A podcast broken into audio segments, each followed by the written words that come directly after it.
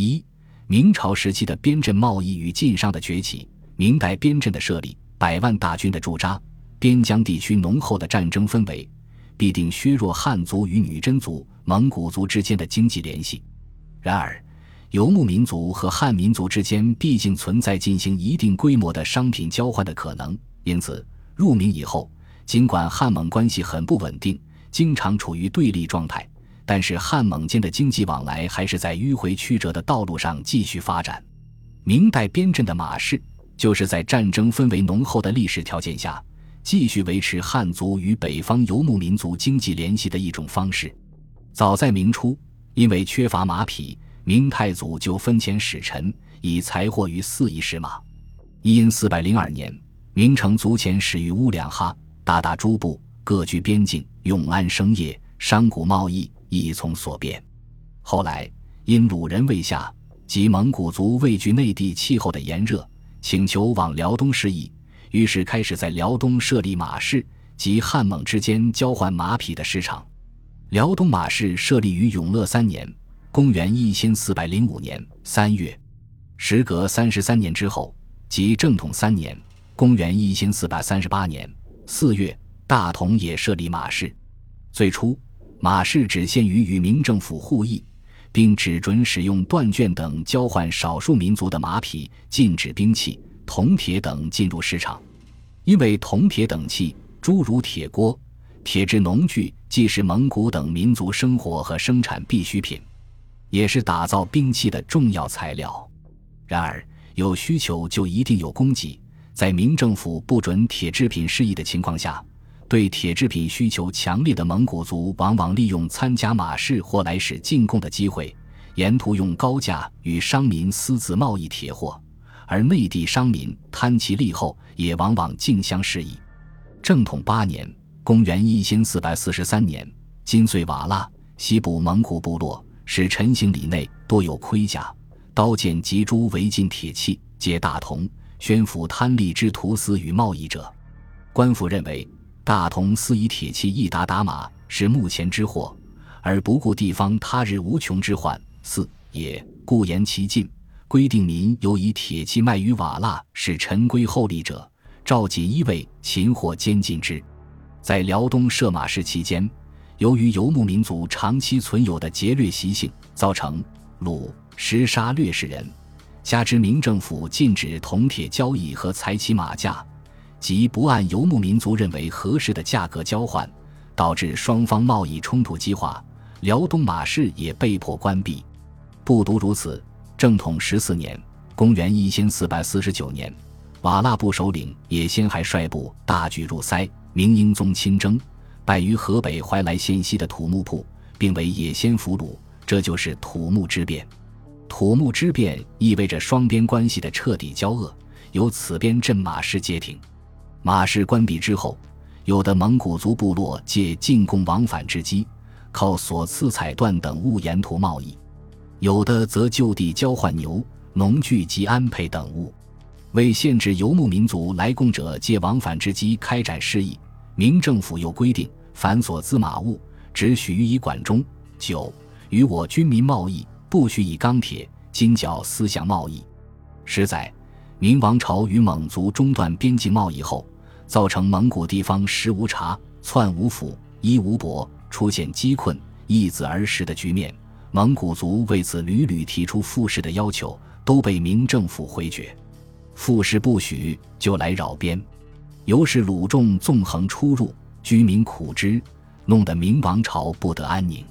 明王朝迫不得已，于成化十八年（一四百七八年）复准开辽东马市。明、蒙双方的关系就这样时好时坏，终于酿成嘉靖二十九年（一五五零年）的庚戌之变，使蒙古俺答部长驱逼进北京，震撼了明王朝。次年，明政府被迫答应通共，召集鲁丘宣于威德。果能约束部落，再不敢犯灾，许于大同五堡边外开设马市，并许宣府、延绥、宁夏诸镇听各都辅着粮地方，与就近各一部落开市。但这仅仅是出于政治上需要的权宜之计，所以没过多久，明廷又单方面关闭了马市。隆庆初年，开明政治家高拱、张居正先后入阁主政，他们总结了明廷的沿海延边政策的得失，提出了华夷一家的主张，这对指导明政府正确处理沿海对外关系、延边民族关系很有作用。隆庆四年（一五七零年）九月，发生了蒙古俺答汗之孙把那汉籍弃蒙降民的事件，以这件事情为契机，明政府积极推动民族和解政策。使北部边关由此迎来了长达一百多年的和平局面。在明王朝易处这一事件的过程中，长期在边镇地区经商的山西商人，出于扩大汉蒙贸易的需要，通过朝中山西籍的官僚王崇古、张四维等，以把那汉籍事件为契机，推行起蒙汉义和即开通互市的主张。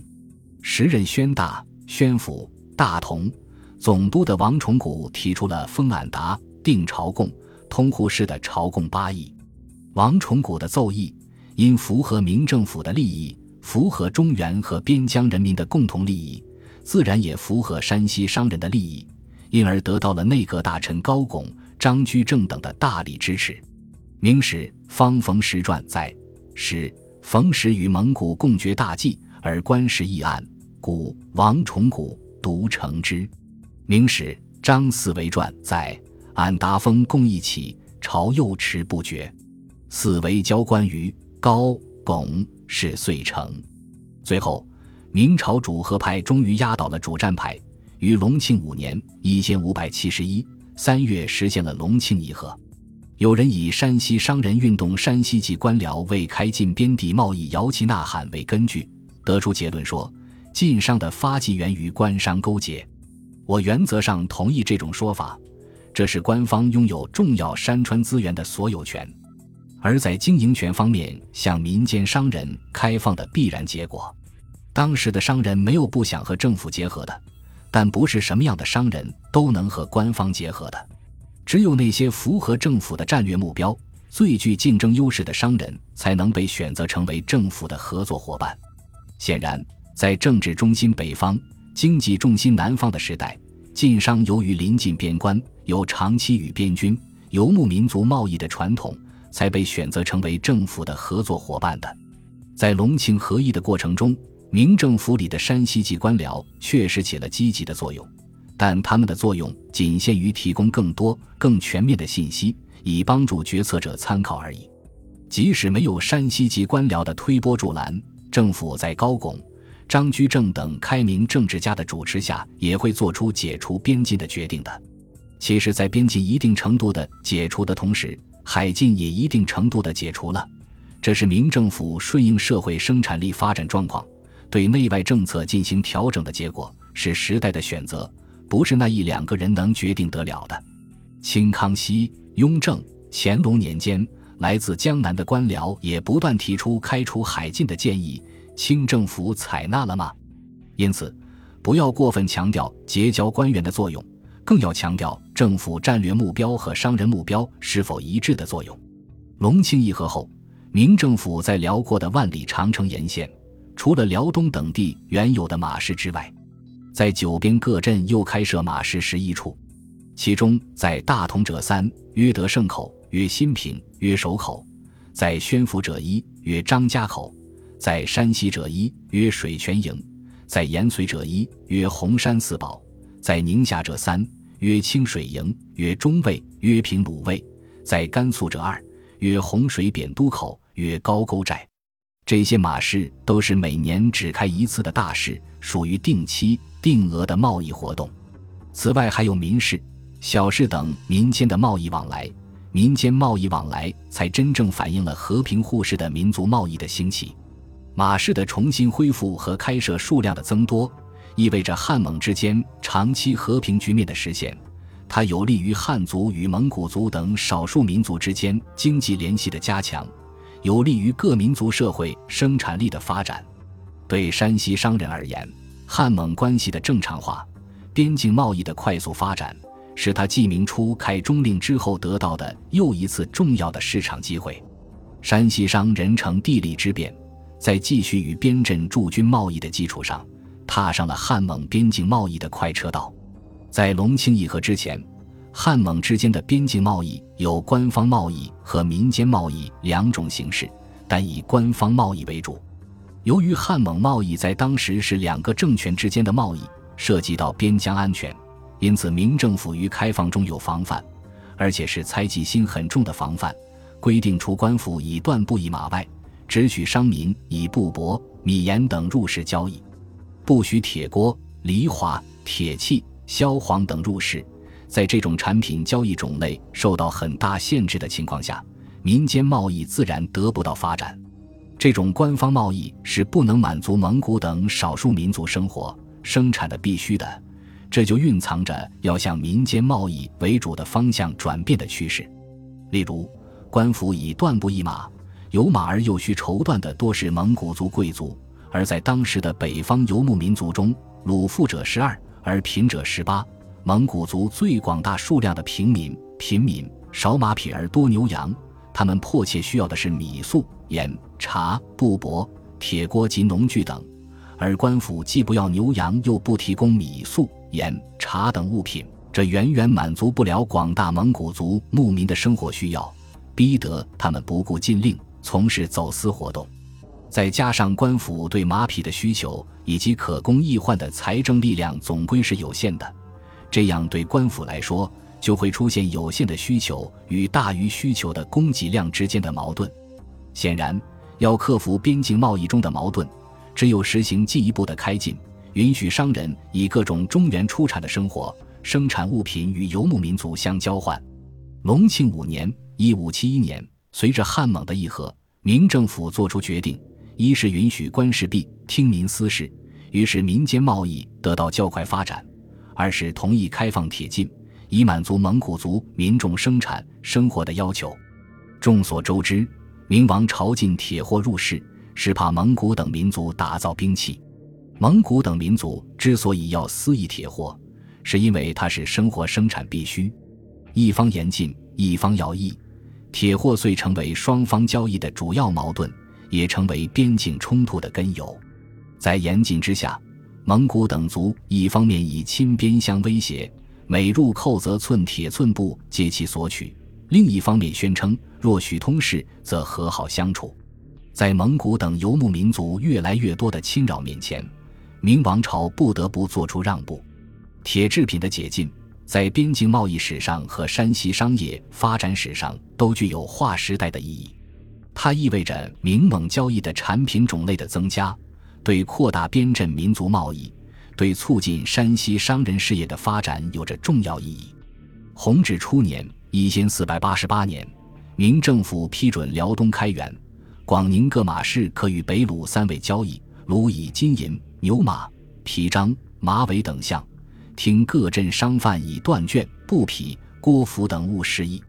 弘治十六年（公元一五零三年），又改为各一后祠有求买郭华者，许令三年一买。此后，各边镇皆许郭服等铁器入市。卷中语陆郭在边市的畅销。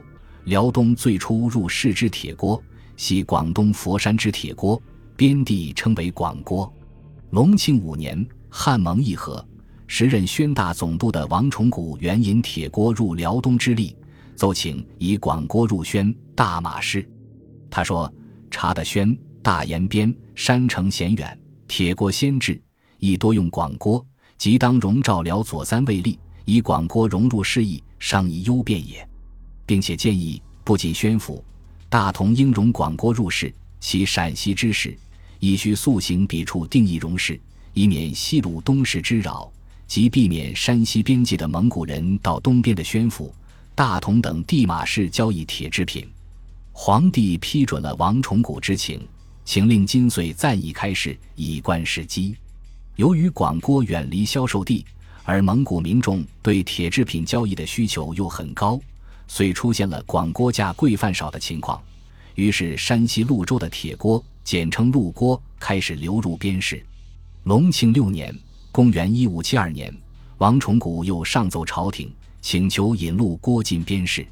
针对朝中某些官员对铁锅护市的顾虑，王崇古解释说：“鲁仲需锅煮食。”鲁仲不惜炒炼，辽经以广锅冲上。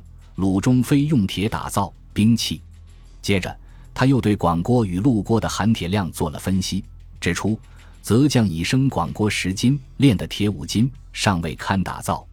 季因宣大广郭价贵而饭少，诸将为陆郭生粗，炒炼百折，乃以陆郭一口，泽将炒炼，每升锅十斤，仅得铁三斤；若就锅用酒破裂，仅得二斤，价减三倍。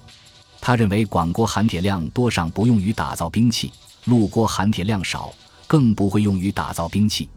因此，可放心大胆地开展铁锅护市，主张对蒙古等游牧民族的铁锅需求亦可给予，令其以坏一心。隆庆六年以后，山西潞州铁锅开始源源不断地流入边镇各马市，直至明末，辽东、宣府、大同各马市可以说都是流通鹿锅。鹿锅既是与边外民族易换牲畜等的商品，也是官府赏赐边外头人的礼品。例如，辽东抚顺马市设有府仪厅，负责管理马市和宴请边外民族头人。万历六年（一五七八年）七月初一至八月二十二日的五十二天中，抚赏给女真族的物品就有铁锅一千一百八十九口，其中多系陆锅。陆锅的畅销。不仅带动了山西煤铁业的发展，还带动了境内相关行业，如商业、服务业等的发展，对山西民风的转变、全民经商热的形成起了推波助澜的作用。自从商人参与马市起，就把苏杭的绸缎、陆泽的绸帕、松江的棉布、湘江的茶叶以及边外游牧民族所需要的其他商品，源源不断地从全国各地贩运至边市。随着铁制品的解禁。潞州铁锅也源源不断地贩运到边市，边市的繁荣，大量人口的到来，巨大消费量的增长，带动了大同、张家口等边镇城市的崛起，使晋商的基业更加稳固。以大同为例，大同地处塞北，受地理和经济条件的制约，物产并不丰富，但自正统三年开设马市，特别是嘉靖三十年（一五五一年）复市以来。因为要用缎布等货物与蒙族交易，从而沟通起大同与吴越、湖广等地区的经济联系。为保证官府一马所需缎布，户部逐年发给躺银，由大同镇总兵派遣专官跋涉数千里，带银赴浙江和南直隶采买。这说明边地马市的繁荣对这直缎布生产和机户的发展是一个有力的推动。此外，马市贸易的发达。还推动着内地商人纷纷进入。所谓内地经商者，也就是来自大同以南的山西商人。商贾皆出山诱人，而汾、阳、介、休居多，种氏边居，婚嫁随之。再以张家口为例，张家口是开设马市后，我国北方兴起的又一重要市场。张家口堡系宣德四年（公元一千四百二十九年）建筑。为外边长城之要口，在未设马市前是较为荒凉的地方。堡设在绝角，极目荒凉，诸物不产。盖向来商贾舟车，足迹罕到之地。隆庆五年北卢款贡以来，始立市场。开市之初，当时诸臣以市本有限，今增所可积米者，诸求首尔。引公之民众数繁多，遇事安于无事，必是人遂所求。乃复广招商贩，令与诸夷自相交易。除钢铁、羽毛为禁货物，无敢兼揽；其余一切缎布、书素、马尾及杂货，听其有无冒签，兼有税银。这也就是说，开市之初，因来是各部夷人众多，官府护市钱粮有限，不能适应夷人交换需求。宣大总督王崇古才广招四方商贩来市参与交易，从而有河北。山东、山西、浙江等地商人来到张家口，全国各地的商人来到张家口后，缎布、狐皮、茶叶、铁货等一切货物也就由苏杭、湖广、山西源源而来。彼时南货北上，是经运河运输，由山东临清至天津、通州、张家湾，再起汉北上。另一部分丝绸、铁货由山西潞州。泽州起汉运抵张家口，随着各处商贾的到来，建商铺、开街道，市场日益繁荣，至明末规模已相当可观。大市中甲店邻比各有名称，如云：南京罗缎铺、苏杭罗缎铺、潞州绸铺、泽州帕铺、荣县铺各行交易铺，延长五里许，甲皆争居之。其兴盛时，市井藏快，无虑数百家，拥率千指。张家口市场走向繁荣的过程，也是各地域的商人激烈竞争、优胜劣汰的过程。到明末清初，山西商人凭借着地理优势、资金优势，以及长期与游牧民族打交道的语言优势、经验优势等，基本上控制了张家口市场。实载，明末张家口市场有八大家，全系晋人。八家商人者，皆山右至山西。人，明末时以贸易来张家口，曰王登库、晋良玉、范永斗、王大宇、梁家斌、田生兰、翟堂、黄云发。史称张家口与辽为唇齿，因而商人来到张家口后，不仅仅在张家口马市与蒙古族交易，还经过承德府向东，到辽东各马市与女真等民族交易，而辽东女真族也来张家口贸易。当女真族统治者与明政府作战，占据抚顺城后，曾俘虏了许多汉人，其中就有河北、山东、山西、苏州、杭州等在抚顺马市交易的商人。这充分反映了张家口市场在辽东地区经济发展的作用。在张家口以及辽东各马市场期与女真族交易的过程中，山西商人以其诚信、刻苦、有能力等，赢得了女真贵族的信任。并与他们建立了比较紧密的经济往来关系，以致女真贵族在辽东兴起后，立即遣人来口、张家口、示意，皆此八家主之。待入关建立清王朝后，又承诏这些山西商人入都宴便殿，蒙赐上方符传，成为享有特权的皇商。在吉利内务府赐产于张家口，依附清廷，取得政治经济特权。并利用特权经商牟利的八大皇商中，原籍为介休张元村的范永斗家族最为有名。实载范氏府贾张家口，与辽东通货财，久住信义。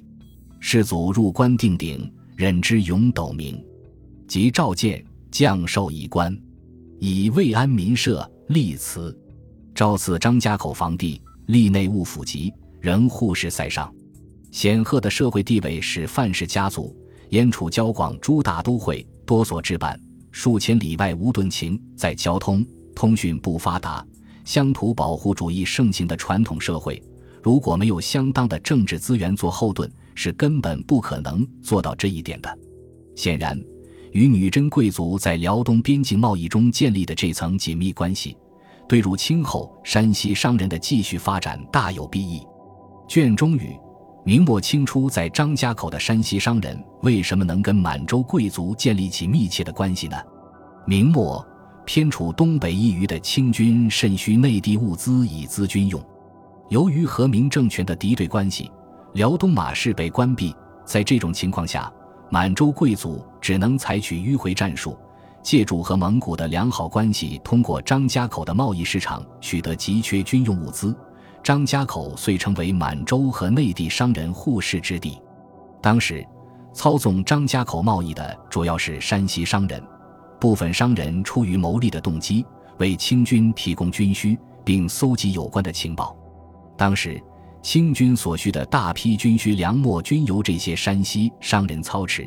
他们以张家口为基地，往返于关内外，为满清统治者输送物资，甚至提供情报、传递文书。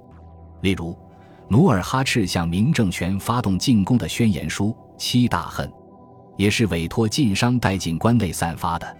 在一定程度上可以说，部分山西商人在清兵入关的过程中，充当了后勤机关的作用，并深得清统治者的赏识。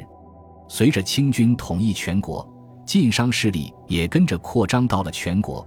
并多次代表政府从事与国家安全和国计民生息息相关的大工程，如去日本采铜和俄罗斯贸易，承担大军讨伐噶尔丹的军需供应等。和当时其他的商帮相比，无疑历史的渊源使清政府更相信晋商。当然，信任不等于没有矛盾。这是我们必须要指出的。正因为晋商与清政府有着千丝万缕的联系，所以晋商衰败后有成也大清，败也大清的说法。这话虽不全面，但从现象上看又确实如此，说明还是颇有几分道理的。当时的山西商人从地域上讲，主要分晋南，包括晋东南和晋中，包括晋北两大派别。晋南。晋东南商人是明朝初年通过开中令为边军提供军需、经营食盐、粮食、布匹等起家的，与明王朝联系密切，在明清改朝换代的战争中自然支持明政府。晋中、晋北商人则是在晋南、晋东南商人利润的刺激下，通过为边军做点小贸易以及与游牧民族的贸易中发展起来的。假如说晋南商人是大商人，晋中。晋北商人则是中小商人，他们不是明王朝政权下的既得利益阶层，因此对明王朝的忠诚度不高。只要别的社会势力能给其更多的利益，或者物质利益，或者精神利益，如关心、体贴等，他们是很容易被拉走的。在近代民族意识没有产生的情况下，这种现象是很普遍的。例如，一八四零年第一次鸦片战争爆发后。因帝国主义就是在部分沿海中国商人、渔民的引导下，才得以比较顺利地占领宁波等沿海城市。明清之交的改朝换代战争中，部分晋中、晋北商人所以站在清政府一边反对明王朝，原因就在于此。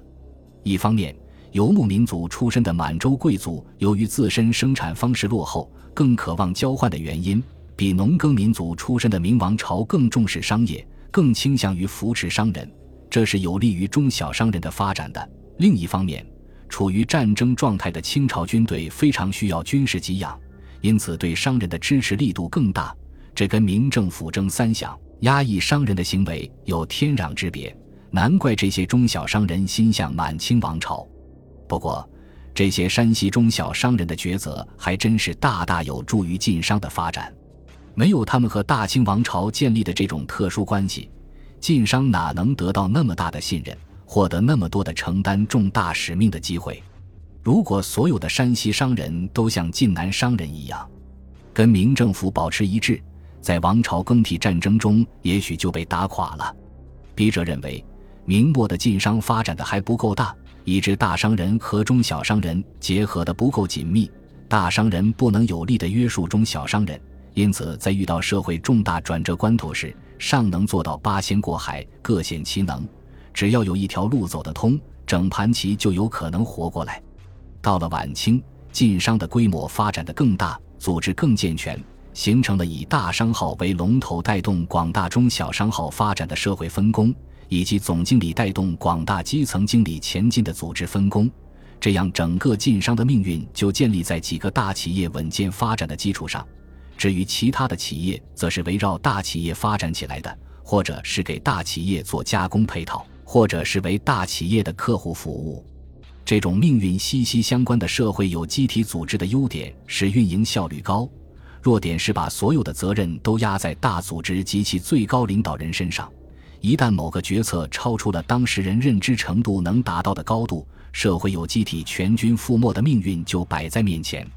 换言之，在明清之交的改朝换代战争中，晋商是因为发展的还不够大，组织还不健全，大商人和中小商人结合的还不够紧密，才保存了下来并继续发展的；而在清末民初的这场改朝换代的革命中，晋商则是因为发展的太大，组织太健全，大商人和中小商人结合的太紧密，以致决策风险太大，才走向失败的。晋商清末民初衰败的经验告诉我们，随着企业规模的扩大，上下结合紧密力度的加强，如何提高决策能力，防范决策风险，加强民主化建设，就成为要重点研究的问题。